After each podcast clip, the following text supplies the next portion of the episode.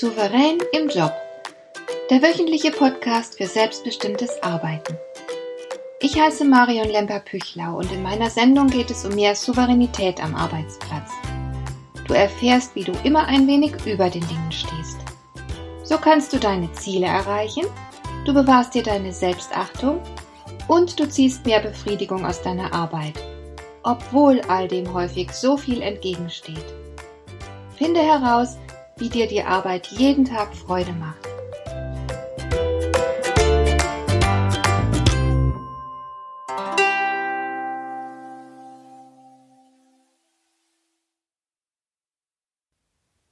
Es gibt in der Philosophie eine Richtung, die mir ausgesprochen gut gefällt, weil sie gleichzeitig überzeugend und ungeheuer nützlich ist.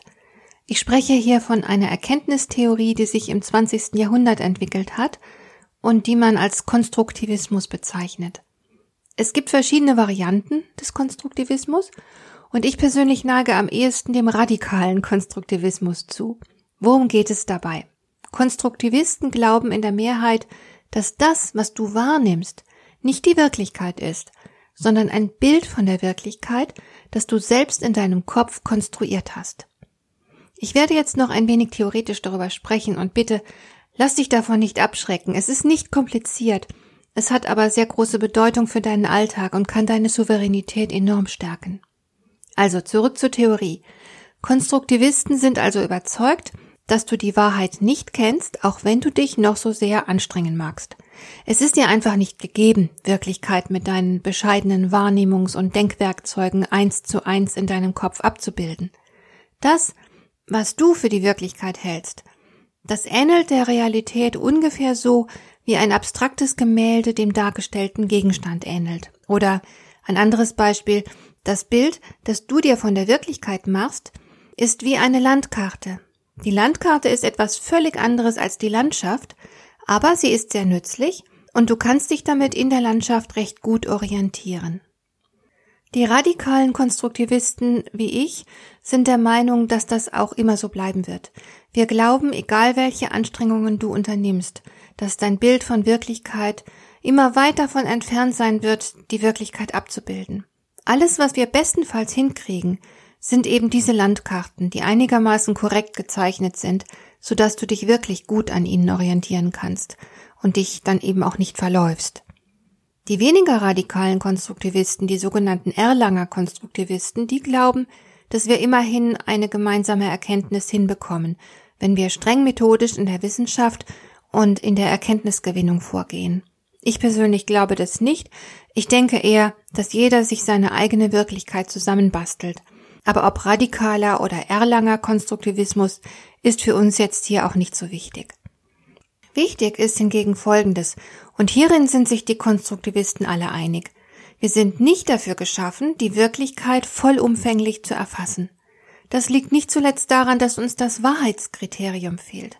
Das bedeutet, wenn wir mit einer Annahme über die Welt richtig liegen, dann merken wir das nicht. Denn auch wenn unsere Wahrnehmungen und Überzeugungen absolut stimmig sind und sich in der Erfahrung bewährt haben, dann bedeutet das nicht automatisch, dass wir richtig liegen. Du weißt vielleicht noch aus dem Mathematikunterricht, dass man auch mit falschen Denk- und Rechenwegen zum richtigen Ergebnis kommen kann. Dass unsere Überzeugungen sich bislang immer bewährt haben, das bedeutet also nicht viel. Sie können trotzdem falsch sein. Man sagt in der Wissenschaftstheorie, der Schluss von n auf n plus 1 ist nicht zulässig. Das heißt, wenn du tausend weiße Schwäne gesehen hast, darfst du trotzdem nicht davon ausgehen, dass der nächste Schwan, den du triffst, auch weiß sein wird. Er könnte auch schwarz, grau oder grün sein. Letzteres finde ich zwar recht unwahrscheinlich, aber du kannst es streng genommen nicht ausschließen. Du kannst also auch niemals beweisen, dass du recht hast. Es kann sich aber ganz schnell herausstellen, dass du irrst. Da muss nur ein einziges Ereignis auftreten, das mit deiner Theorie nicht vereinbar ist, und du kannst deine Theorie knicken. Aus die Maus. Es ist also sehr leicht, Theorien zu falsifizieren, du kannst sie aber niemals verifizieren. Und trotzdem streiten sich die Leute so oft darum, wer von ihnen recht hat. Ist das nicht merkwürdig? Das ist nun tatsächlich eine Frage, die sich nicht entscheiden lässt. Wir werden nie herausfinden können, wer letzten Endes recht hatte. Manche von uns setzen bei der Wahrheitsfindung auf die Wissenschaft. Und tatsächlich ist Wissenschaft etwas Faszinierendes und kann uns bei der Bewältigung des Alltags eine große Hilfe sein. Wenn die Wissenschaft beispielsweise keine Antibiotika entwickelt hätte, wäre ich wahrscheinlich schon bei diversen Gelegenheiten gestorben. Denn ich hatte schon mehrfach sehr böse Infekte, wie zum Beispiel eine Lungenentzündung. Ohne Antibiotika hätte ich das wohl nicht überlebt, aber so geht es auch vielen anderen unter uns. Das bedeutet jedoch noch lange nicht, dass die Wissenschaft objektiv ist und die Wahrheit abbildet. Das tut sie nicht, denn allein schon durch die Art der Fragestellung beeinflussen wir das Ergebnis. Schon die Wahl der Messinstrumente lässt nur ganz bestimmte Ergebnisse zu. Auch Wissenschaft kann Wirklichkeit nicht eins zu eins erfassen und korrekt abbilden. Aber Wissenschaft liefert immerhin verdammt gute Landkarten, an denen wir uns dann orientieren können und mit deren Hilfe das Leben einfacher wird und an Qualität gewinnt. Was hat das jetzt mit dir und deiner Souveränität zu tun? Ganz einfach. Wenn es schon kein Wahrheitskriterium gibt und wir eh nicht imstande sind, die Wirklichkeit vollumfänglich zu erfassen, dann ist es eh egal, was du glaubst. Du musst nicht damit recht haben. Denn wie gesagt, du wirst es ohnehin nicht merken, wenn du recht hast. Folglich kannst du glauben, was du willst. Allerdings gibt es dabei zwei Kriterien, die du beachten solltest. Erstens. Was immer du glaubst, sollte nicht in krassem Widerspruch zu deinen Erfahrungen stehen. Du solltest deine Erfahrungen sehr bewusst prüfen und nur Überzeugungen entwickeln, die damit in Einklang zu bringen sind. Wenn also deine Leistungen im Job gut sind, wäre es ziemlich bescheuert, wenn du dich für inkompetent halten würdest Umgekehrt wäre es ziemlich unpassend, würdest du viele Fehler machen und trotzdem glauben, du seist hochkompetent. Mit anderen Worten, deine Überzeugungen und deine Erfahrungen müssen zusammenpassen.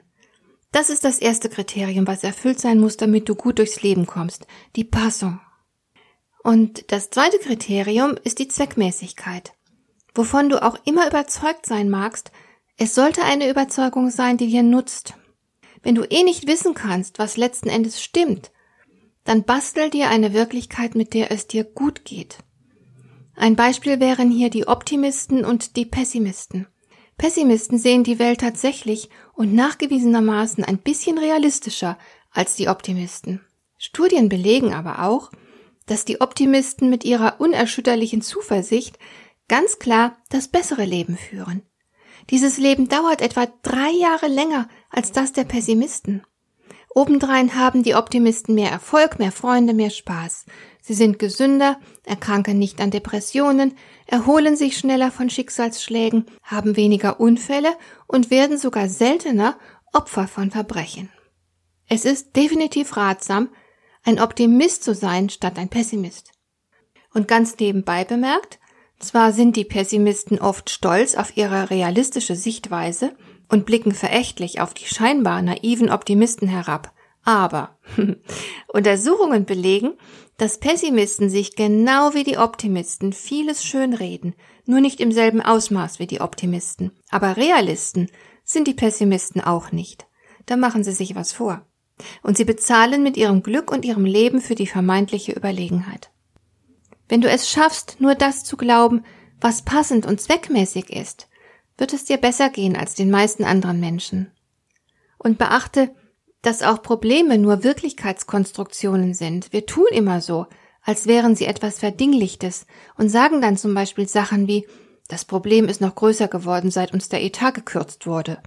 Aber du kannst tatsächlich ein Problem nicht anfassen. Du kannst es nicht in Scheiben schneiden und unter dem Mikroskop betrachten. Es ist nichts Dinghaftes, sondern existiert nur in deiner Wahrnehmung. Änderst du deine Wahrnehmung, wird das Problem vielleicht verschwinden.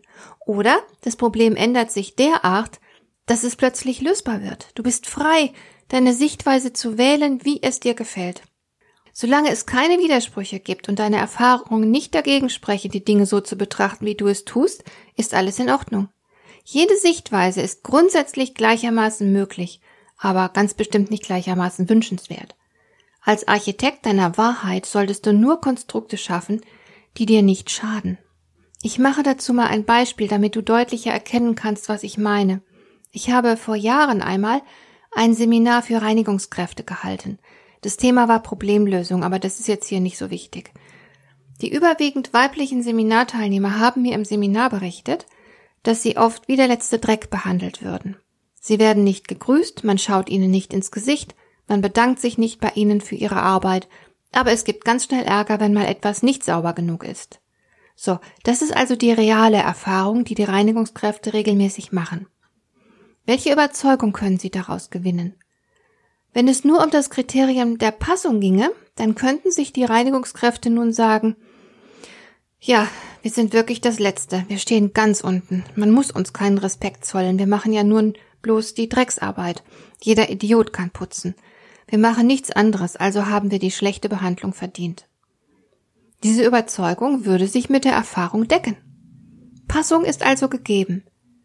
Aber geht es den Reinigungskräften auch gut mit dieser aus der Erfahrung gewonnenen Schlussfolgerung? Natürlich nicht. Kein Mensch kann sich mit solch einer Selbstwahrnehmung gut fühlen. Das Prinzip der Zweckmäßigkeit ist nicht erfüllt. Also können die Betroffenen sich eine andere Sichtweise und Überzeugung aussuchen. Sie können sich zum Beispiel sagen, dass sie wichtig sind und gute Arbeit machen, dass sie gebraucht werden und Respekt verdienen. Dass aber leider die meisten Menschen sich dessen nicht bewusst sind und sich aus Ignoranz gegenüber den Putzkräften respektlos verhalten. Diese Sichtweise erfüllt sowohl das Kriterium der Passung als auch das Kriterium der Zweckmäßigkeit. Die Frage, ob Reinigungskräfte mehr oder weniger wert sind als andere Menschen, lässt sich nicht wissenschaftlich oder gar objektiv beantworten, aber für die Betroffenen selbst ist es existenziell bedeutsam, welche Antwort darauf gefunden wird. Du kannst natürlich nicht frei darüber bestimmen, wie andere dich betreffende Fragen beantworten. Du selbst solltest aber Sorge tragen, dass deine eigenen Antworten stimmig sind und dir gut tun. Betrachte die Dinge immer so, dass deine Sichtweise dir Chancen gibt, statt dir Chancen zu nehmen. Du kannst frei darüber entscheiden, wie du die Dinge betrachten willst. Stelle also sicher, dass du guten Gebrauch von dieser Freiheit machst.